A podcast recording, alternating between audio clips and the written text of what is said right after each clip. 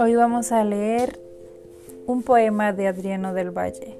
Se llama Canción de cuna del elefante. Comenzamos. El elefante lloraba porque no quería dormir. El elefante lloraba porque no quería dormir. Duerme, elefantito mío, que la luna te va a oír. Papá elefante está cerca, se oye en el manglar su mugir. Duerme, elefantito mío, que la luna te va a oír.